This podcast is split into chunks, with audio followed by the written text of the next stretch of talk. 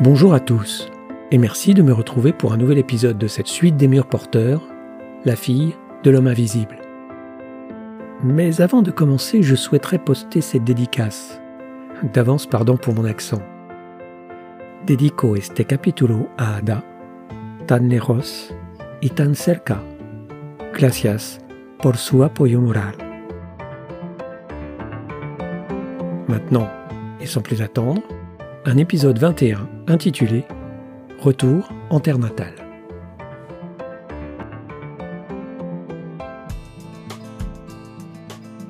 La chambre d'Akiko se situait au neuvième étage de l'hôtel.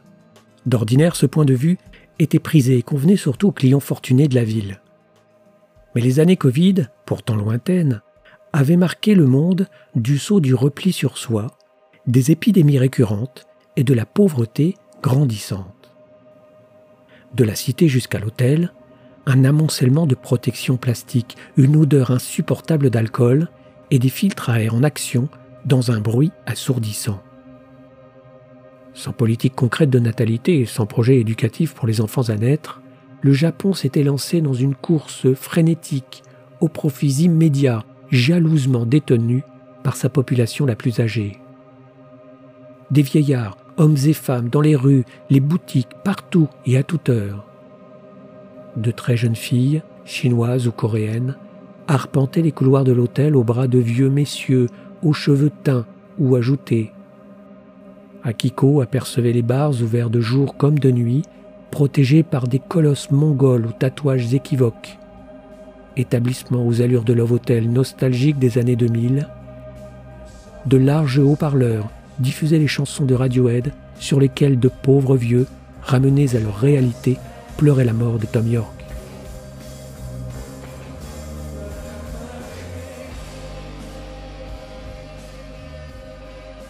Comme le disait Frank Zappa avant de tirer sa révérence, le rock n'est pas mort, il a juste une drôle d'odeur.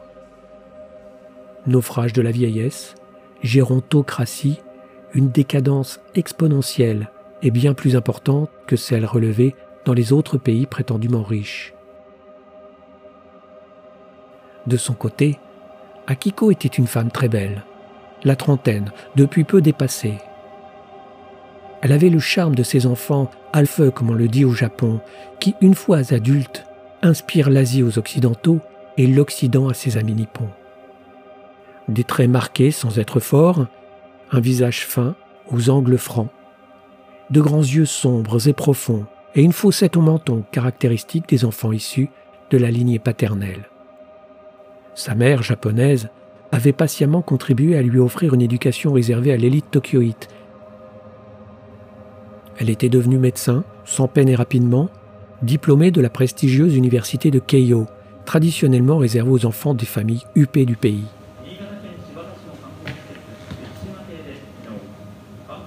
Dans la chambre, la télévision allumée diffusait les programmes de la chaîne nationale.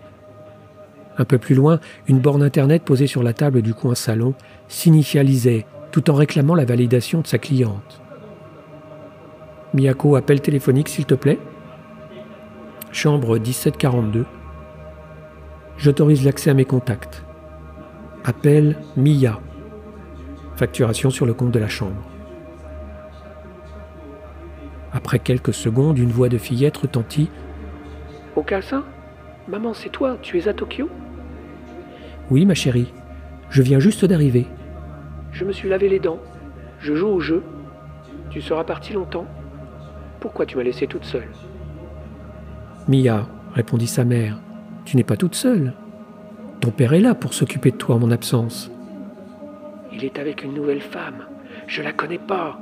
Et elle est conne mais Akiko n'eut pas le temps d'expliquer ses raisons.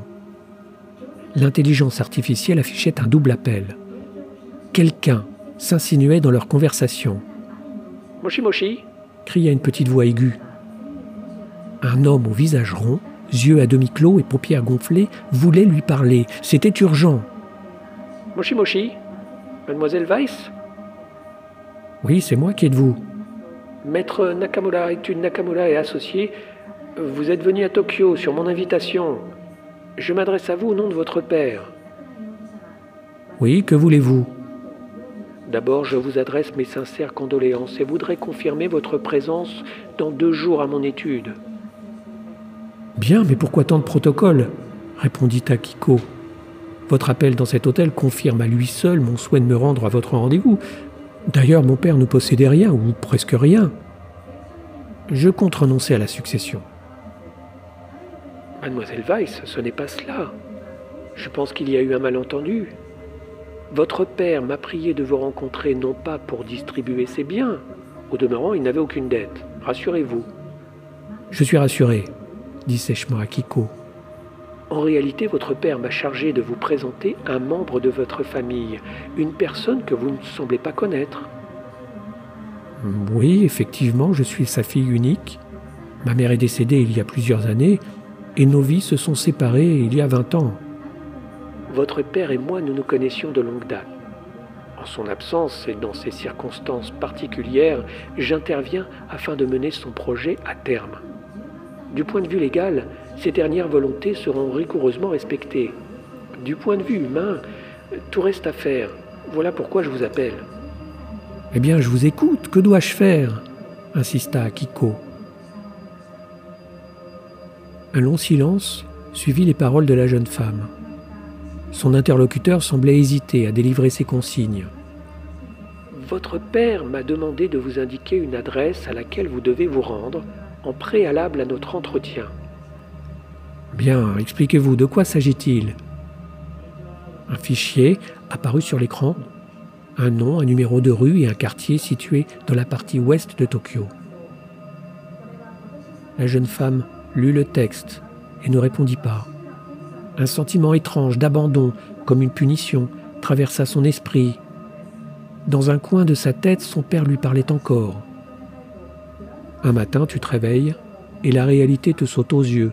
Elle fait mal et t'écrase. Tu voudrais la regarder pendant qu'elle te tue et tu détournes les yeux pour éviter de voir ce que le présent te réserve. Alors elle s'en va, te laissant comme ça, par terre, comme une loque, une pierre que des semelles enfoncent dans le sol sans jamais la briser. Tu espérais de la bienveillance. Tu croyais même voir des bras tendus pour te secourir. Ce ne sont que des branches que tu écartes pour éviter qu'elles ne te blessent. Je ne peux pas vous en dire plus. C'est à vous de décider. Vingt ans qu'elle n'a pas vu son père, vingt ans qu'elle ne lui a pas parlé non plus. Autrefois, elle cédait à ses caprices. Que lui avait-il encore réservé? Akiko, épuisée, voudrait dormir. Oublier un temps les raisons de son retour. Elle n'en voulait pas, aurait dû refuser. Tu es un enfant, lui disait-elle. Tu es capricieux et me blesse pour rien. Si tu continues, je pars. Elle ne partait jamais. Telle était sa faiblesse. Il lui répondait alors Je ne t'ai pas porté, mais je t'ai changé. C'est un peu grâce à moi si tu es devenu ce que tu es aujourd'hui. Sans s'en rendre compte, Akiko reproduisait ce qu'elle avait toujours vécu dans un cycle sans fin, semblable aux courbures ADN, un mouvement perpétuel qui créait les membres de cette famille et les déchirait inéluctablement. Depuis la fenêtre de sa chambre, la jeune femme observait la ville, un ciel lourd et vide et des toits noyés dans le brouillard, des immeubles courts percés d'antennes relais et des câbles électriques une pesanteur blanche, comme un avertissement qui ne dévoile pas ce qu'il présage. Akiko avait quitté la France, mise en suspens sa vie pour un voyage court.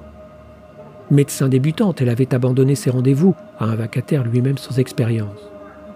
Son compagnon de passage hésitait à lui rendre les clés de son appartement et dormait déjà sous les draps et dans les bras d'une autre femme, plus légère et sans contradiction.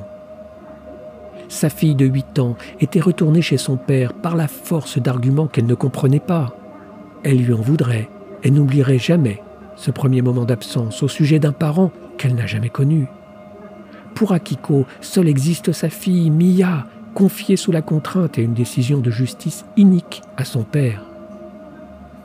Il s'en fout et elle le sait. La petite ne le sait pas encore.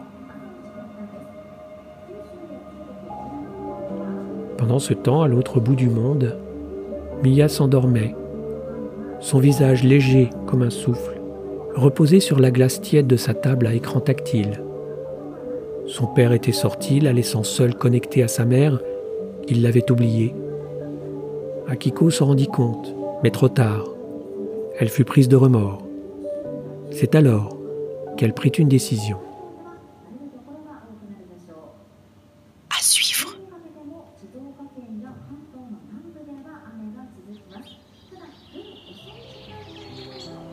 Cet épisode vous a plu?